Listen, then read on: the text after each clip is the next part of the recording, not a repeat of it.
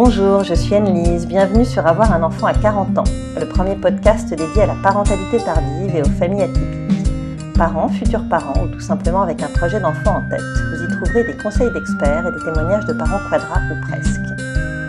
Préférer les femmes et être mu par un fort désir d'enfant, de réalité a priori difficile à concilier en France où la PMA est encore à ce jour strictement réservée aux couples hétérosexuels. Les lesbiennes sont pourtant de plus en plus nombreuses à braver la loi française pour vivre pleinement leur homoparentalité.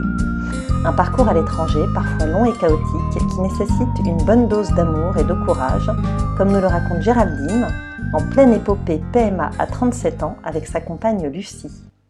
Bonjour Géraldine. Bonjour. Géraldine, je te laisse te présenter en quelques mots à nos auditeurs, euh, nous dire euh, qui tu es, ce que tu fais dans la vie. Alors, euh, j'ai donc du coup 37 ans. Je suis directrice artistique dans l'édition, en couple avec une femme depuis 3 ans et demi, presque 4. Et on a décidé effectivement de fonder une famille euh, ensemble. Ok, tu vas donc nous raconter ton parcours euh, peu commun pour devenir maman, mais j'aimerais qu'on commence par parler du désir d'enfant. Est-ce que tu as toujours voulu avoir des enfants? Alors j'ai toujours voulu fonder une famille, euh, après, c'était quelque chose qui me trottait dans la tête, mais que j'avais pas vraiment conscientisé en fait jusqu'au jour où j'ai rencontré la personne avec qui j'ai vraiment ressenti cette envie-là. Avant, j'étais avec des hommes et j'ai jamais eu ce désir d'enfant. Alors, je sais pas si c'est une question euh, de moment ou de sexe ou d'âge, parce qu'en fait, j'ai rencontré Lucie à 33 ans. Mais en tout cas, c'est la première personne avec qui j'ai eu envie de fonder une famille. Est-ce que la question du bébé s'est posée tout de suite? J'ai tout de suite parlé de mon désir d'enfant parce que c'était important pour moi et je me serais pas vue tirer un trait sur ce désir-là par amour. Lucie n'avait pas vraiment pensé à ça avant ma rencontre, mais elle n'était pas réticente à ce projet-là, elle était plutôt partante. Donc moi ça m'a rassurée et je me suis dit qu'on en reparlerait un peu plus tard quand notre couple, on va dire, a eu un peu plus de vécu. Du coup, vous avez mis en route ce projet d'enfant euh, vers quel âge? Il y a deux ans. On a pris notre temps en fait. Je voulais que les bases soient sereines entre nous. On n'avait pas la même conception des choses non plus. Lucie, à la base, voulait envisager en tout cas un schéma de coparentalité, c'est-à-dire un schéma avec un père et une mère. Moi, c'était pas du tout ma vision des choses. Je voulais fonder une famille avec la personne que j'aime. Comme Lucie est une femme, pour moi, c'était elle et moi, donc deux mamans. Et Lucie, elle n'était pas trop d'accord avec cette idée-là. En tout cas, il y avait des angoisses qui se sont posées assez vite. Et quel type d'angoisse Les angoisses par rapport à une présence masculine? Je pense qu'on n'a pas eu la même éducation et on vient pas du même endroit. Elle vient de province, donc elle a été entourée de schémas traditionnels hétéronormés. Euh, moi j'habite à Paris, donc je, suis entourée depuis toujours de, différents types de, familles. J'ai une amie qui est en train d'avoir un enfant seul, j'ai des amis qui ont des enfants après 40 ans, des amis qui ne veulent pas avoir d'enfants, donc j'ai vraiment tout type de schéma. C'est pas le cas de Lucie. Donc je pense que c'est plus compliqué aussi d'envisager ça quand on n'a pas de référent autour de soi. Et puis j'ai une, maman aussi qui euh, a toujours fait des choix qui n'étaient pas forcément dans les normes non plus. Et alors finalement, comment as-tu fait pour la convaincre? On communique beaucoup. Je pense que c'est la force de notre couple. Moi, ma psychologue euh, que je voyais à l'époque m'a suggéré qu'on suive une thérapie de couple. Donc elle était tout à fait d'accord avec, euh, avec cette idée. On a fait quelques séances avec elle et ça a permis de, effectivement, de lever des angoisses et des injonctions qui l'empêchaient d'avancer sur notre projet. D'accord. Et vous avez mené des réflexions par rapport à ce projet d'enfant, par exemple? Est-ce que vous vous êtes demandé qui allait porter l'enfant? Oui. Alors, Lucie a un an de plus que moi, donc la logique voudrait que ce soit elle qui le porte en premier. Moi, j'ai plus envie qu'elle de le porter. Je le ressens. Le choix s'est fait comme ça. D'accord, de façon assez spontanée. Spontanée. Euh, en revanche, Lucie aimerait porter le deuxième. Est-ce que vous avez pensé au donneur, à l'anonymat ou au semi-anonymat du donneur? Pas tout de suite, mais dans le choix de la clinique, ça a été assez déterminant parce qu'il y a peu de cliniques qui proposent le choix du, du donneur semi-anonyme. Et moi, ça me tenait à cœur de pouvoir lui donner ce choix-là. Ce projet, vous en avez parlé à vos proches, à votre famille, euh, au boulot, à vos amis? On en a d'abord parlé à nos psys, bizarrement. Euh, oui, enfin bizarrement ou pas. Bizarrement ou pas, mais en tout cas à quelqu'un qui fait pas partie de, qui fait partie effectivement de notre entourage, mais pas proche. Ensuite, on en a parlé aux amis, beaucoup en fait. On avait besoin beaucoup d'en parler. Et dans un second temps, à la famille. Moi, j'ai une maman qui a vraiment hâte d'être grand-mère et qui me met une pression sans le vouloir. Donc je me suis dit qu'en plus, si je, je lui fais part de tout notre projet, alors elle va être évidemment la plus heureuse du monde, mais je, je, voulais pas tout de suite qu'elle me stresse avec. Euh, bien sûr, bien sûr. elle euh, risquait de te faire part un peu de ses angoisses. Alors c'est quand Alors oui, voilà, c'est ça.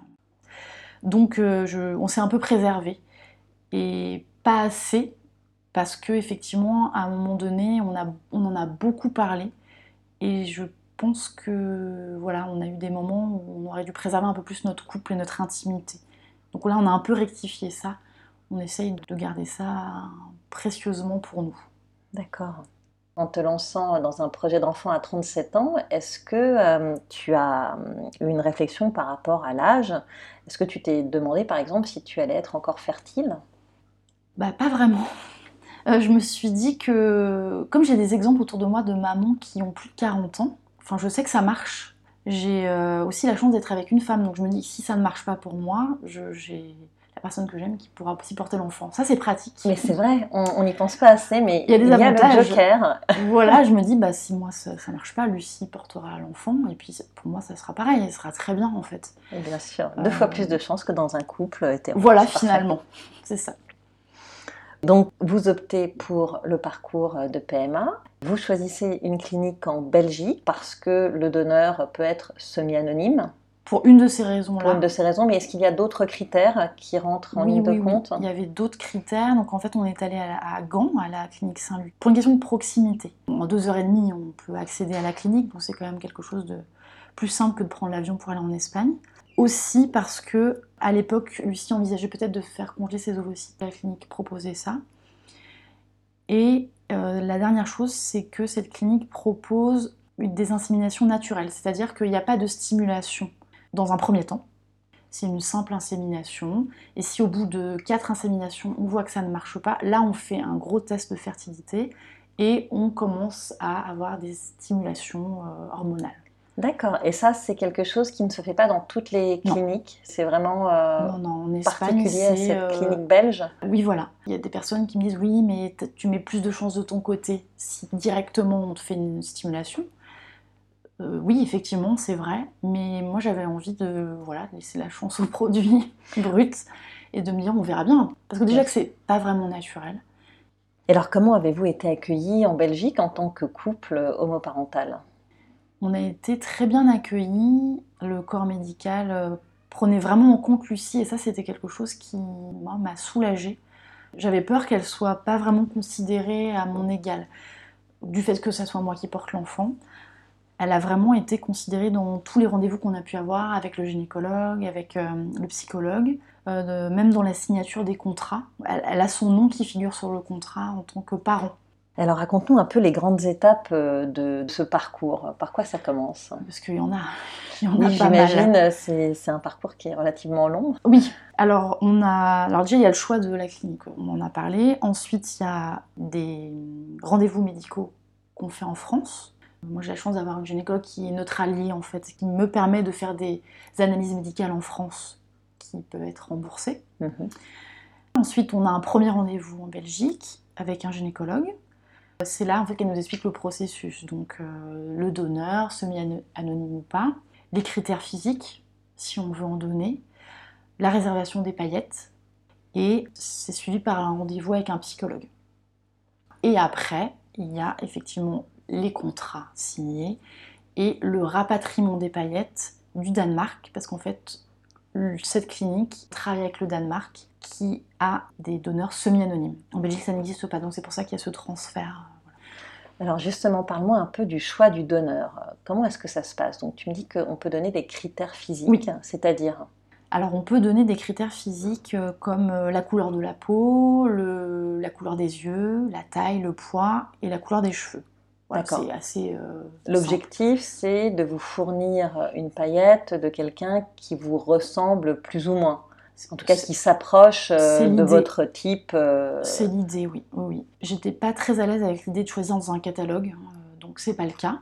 Voilà, c'est un échange avec la gynécologue qui nous, voilà, qui nous dit voilà, qu'est-ce que vous voulez comme critères. On a donné les critères de Lucie, comme elle va pas porter le premier enfant, Mhm. c'était important pour elle qu'il y ait une ressemblance plus ou moins avec elle. D'accord. Tu me disais aussi que vous étiez en contact avec un psy, que c'est un petit peu un passage obligé, d'après ce que je comprends. Alors moi j'étais très contente euh, qu'il y ait un suivi psychologique. Ça a humanisé un petit peu les choses. C'est pas le cas partout. Donc le rendez-vous c'est pas trop mal passé. En fait il a duré très longtemps. Euh, on est sorti de ça épuisé psychologiquement. On a eu un peu l'impression d'un interrogatoire.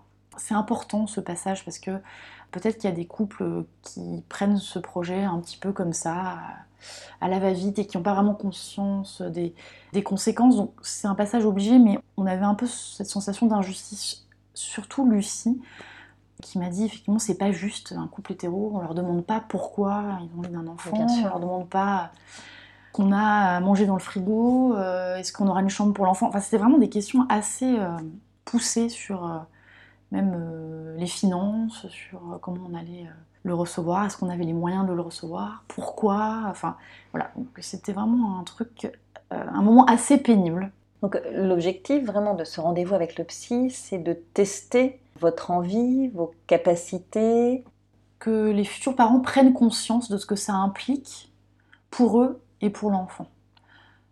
Mais on n'a pas forcément envie à ce moment-là, en fait, de se poser autant de questions. C'est un peu trop tôt dans le process, c'est ça? Pour moi, c'était un peu trop tôt dans le process. Alors, c'était intéressant. Il nous a montré un espèce de livre qui expliquait les grandes étapes d'explication euh, à donner à l'enfant, jusqu'à l'adolescence. Et à l'adolescence, euh, c'est là où moi je me suis dit, mais attendez, là, on parle de quand il sera adolescent, il est même pas là, on sait même pas si ça va marcher. Et là, on parlait déjà des problématiques de l'adolescence, du rejet qu'il pourrait avoir de sa mère qui n'était pas biologique. Moi, ça m'a mis, Ça un vous- peu mal Ça vous a mis un coup de pression un peu Ouais, ça, oui, puis je me dis, Et on n'est vraiment pas là. Puis je me suis dit, en fait, j'ai pas envie d'y penser maintenant. Enfin, je- si on pouvait faire étape par étape, ça serait déjà pas mal. Bien sûr. Mm. Et du coup, comment vous l'avez vécu euh, en couple et individuellement ce parcours? Parce que toi, tu es quand même la personne qui porte le protocole médical. Euh, Lucie, euh, elle est à côté. Comment est-ce qu'elle trouve sa place? On communique beaucoup. On parle vraiment régulièrement de notre projet. Lucie a suivi un psychologue personnel, alors c'est pour parler de ça, moi aussi de mon côté. Euh, on a eu ce suivi psychologique à deux, et après on en parle nous aussi, toutes les deux. Et c'est ce qui fait que- qu'elle trouve une place, euh, pour l'instant, euh, qui lui convient. Après, il y a- l'après. Il y a la place euh, d'un point de vue légal. L'enfant sera là, elle n'aura pas de droit sur cet enfant, donc ça implique une adoption Mhm. qui peut se faire uniquement si on est un peu dans une contrainte de mariage et Ouais. dans des démarches administratives d'adoption qui sont relativement lourdes. J'ai des amis qui l'ont fait, donc je sais un peu comment ça se passe. Lucie doit écrire une lettre de pourquoi elle veut adopter cet enfant, cet enfant qu'elle aura déjà accueilli en tant que mère. hein. donc c'est assez spécial comme démarche. Et Bien sûr, c'est un petit peu faire les choses à l'envers. C'est ça. L'enfant sera déjà là, elle l'aura déjà accueilli en tant que maman, Ouais. elle le considérera déjà comme son enfant, mais il va falloir qu'elle justifie pourquoi elle veut l'adopter. Et je crois qu'il y a aussi des témoignages des proches qui devront euh, dire bah oui, Lucie est tout à fait euh, apte à adopter cet enfant. Voilà, il y a tout ça. il y a un psychologue, je crois, qui va devoir venir, je pense, ou une assistante sociale, je sais pas. Donc C'est une enquête. euh, c'est un peu une enquête. Il me semble qu'il y a même une étape au commissariat de police. Tout ça est très administratif, c'est assez lourd et long. Alors, pour revenir au protocole médical, euh, raconte-nous un peu comment s'est passée euh, l'insémination. L'insémination a eu lieu, il me semble, en avril. Ça a été un peu stressant parce que ça s'est pas passé comme on voulait par rapport aux dates. Après, on a quand même essayé de passer un bon moment. Moi, je voulais qu'on passe un week-end là-bas, à deux, pas que faire un aller-retour dans la journée pour pouvoir euh, avoir euh, une insémination. Je trouve, ça, un- je trouvais ça un peu glauque. Je voulais qu'on partage quelque chose. Je voulais qu'il y ait un petit peu d'amour autour de ça. Donc, on a passé un week-end là-bas qui était super. Et effectivement, il y a eu ce problème de date parce que euh, moi j'ai fait le test d'ovulation le jeudi, c'était négatif. Le vendredi, c'était négatif. Le samedi matin, c'était positif. Mais le temps d'y aller, il n'y avait plus de rendez-vous possible le samedi. Le dimanche, c'était fermé. Enfin voilà, toute une histoire. Donc on est allé le lundi matin à la première heure. Donc c'était moi en toute fin de mon cycle. Vous avez un peu raté la fenêtre de tir qui est très étroite. Qui est assez étroite déjà pour nous, parce que pour nous, on a le droit qu'à une fois. Hein, parce qu'un couple hétéro peut effectivement faire l'amour plusieurs fois à cette période-là. Donc la prochaine fois, on essaiera d'anticiper un peu plus. En tout cas, de faire des tests d'ovulation plusieurs fois dans la journée. C'est ce que le médecin nous a dit. Moi, je pensais que c'était une fois le matin et c'était fini. Il m'a dit, vous l'auriez fait le vendredi soir. On aurait pu prendre rendez-vous et on vous auriez eu un rendez-vous le samedi matin. il manquait pas grand-chose en fait. Il manquait pas grand-chose. Du coup, euh, tu étais euh, plutôt confiante ou tu doutais un petit peu du résultat? En fait, j'étais trop confiante. Euh, c'est un peu le problème. J'ai mis toutes les chances de mon côté.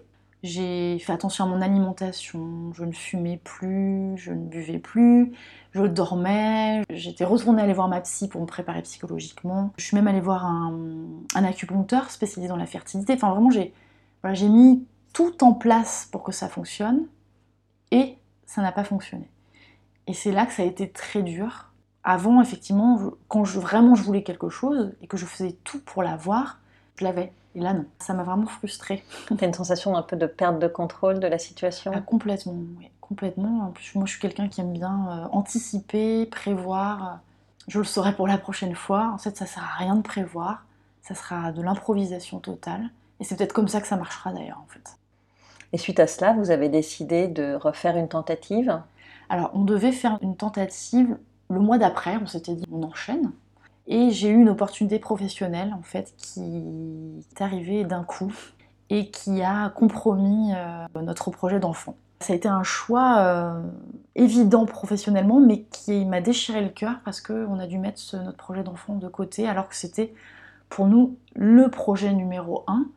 Et pour moi, le travail passait mais très très loin derrière. Donc on s'est dit, c'est pas grave, on va reporter de quelques mois. Mais même quelques mois, ça a été difficile. On était tellement prête à l'accueillir. Puis à force de. Ça fait quand même deux ans qu'on en parle, donc euh, deux ans, c'est long. C'est long. Parce qu'il y a tellement de choses à mettre en place que du coup, moi j'ai l'impression qu'il est déjà là en fait. Hein. moi j'ai l'impression que de le connaître déjà alors qu'il n'est pas là. D'ailleurs, quand il sera là, je, pense que je lui dirai euh, que tu étais déjà là, euh, je pense, deux ans avant que tu sois là. Et c'est pour ça que c'est compliqué. Je regrette pas parce que j'adore le travail que je fais aujourd'hui. Je regrette pas mon choix, il était évident on va y retourner bientôt, donc euh, là ça va. Oui, bien sûr, et puis tu travailles aussi à ton épanouissement personnel, et, on sait que c'est quand même euh, essentiel euh, quand on est dans une aventure de PMA. C'est ça, je me dis que je préfère être dans un métier effectivement qui me plaise. Est-ce que vous avez repris une date pour l'instant ou pas du tout? Alors, ça change tous les mois peut-être décembre. D'accord. Aujourd'hui, tu as 37 ans, presque 38 ans, oui, c'est ça oui.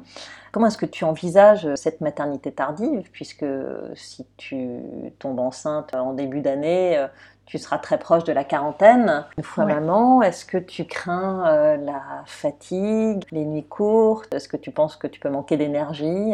Alors, j'ai pas du tout peur de la fatigue ni de l'énergie, parce que je pense que c'est mon enfant qui m'en donnera, donc euh, c'est pas j'ai aucune inquiétude là-dessus. Le fait juste d'avoir un enfant tardivement, je me dis que j'aurai moins de temps avec lui.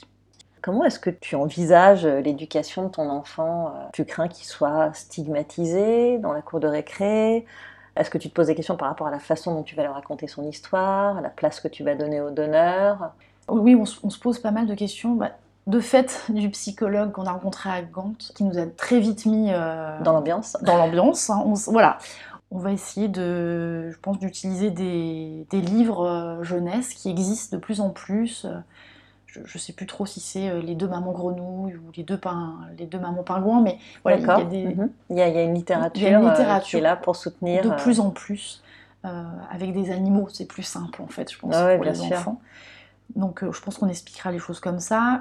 J'ai autour de moi des, des deux mamans aussi qui ont une petite fille, donc je pense aussi d'avoir un schéma euh, environnant qui est dans le même que nous, ça peut aider. Et puis on expliquera les choses, euh, oui, simplement. Je pense qu'il faudra parler de la discrimination assez tôt pour que notre enfant ne soit pas surpris d'avoir euh, des moqueries, des, interrogations, des... J'aime pas dire ça, mais il y aura peut-être de la haine parfois. Hein. Et ça, je pense qu'il faudra lui expliquer les réactions que les gens pourront avoir face à sa, sa particularité et pourquoi pourquoi les gens réagissent comme ça. Parce qu'il y a des raisons, les gens ne réagissent pas comme ça par hasard. C'est de la peur, de l'incompréhension. Oui, bien euh. sûr. Ok, est-ce que toi tu te donnes une limite pour devenir maman? Est-ce qu'il y a un âge euh, au-delà duquel tu ne penses pas aller en fonction de la réussite de ce parcours de PMA Non, je me donne pas d'âge. J'aimerais bien que ça marche relativement vite, mais je me donne pas d'âge. Moi, c'est pas une angoisse là, vraiment. C'est la société qui met cette espèce de barrière des 40 ans, donc du coup, ça met une pression. On nous dit après 40 ans, c'est plus compliqué, tu seras plus fatigué. Moi, je me sens suffisamment jeune dans ma tête pour euh, aborder euh, des sujets euh, avec mon enfant. J'aurais pas peur de ça. J'ai plein d'exemples autour de moi aussi. J'ai des amis qui ont des enfants à plus de 40 ans, donc elles sont très heureuses, très épanouies. donc ça roule. Merci Géraldine pour ton témoignage sincère et cette plongée au cœur de ton parcours de PMA. Ton histoire nous rappelle que la famille, ce n'est pas seulement un papa plus une maman, mais de multiples possibilités à l'heure où la PMA pour toutes est sur le point de devenir réalité. Merci à vous, chers auditeurs et auditrices, de nous avoir écoutés. J'espère que ce podcast vous a intéressé, vous a inspiré et peut-être même déculpabilisé. Pour poursuivre les échanges et la discussion, je vous invite à nous rejoindre sur notre compte Instagram. Et si vous souhaitez soutenir notre podcast, n'hésitez pas à déposer quelques étoiles sur Apple Podcast et surtout à le partager au plus grand nombre. A très bientôt sur Avoir un enfant à 40 ans.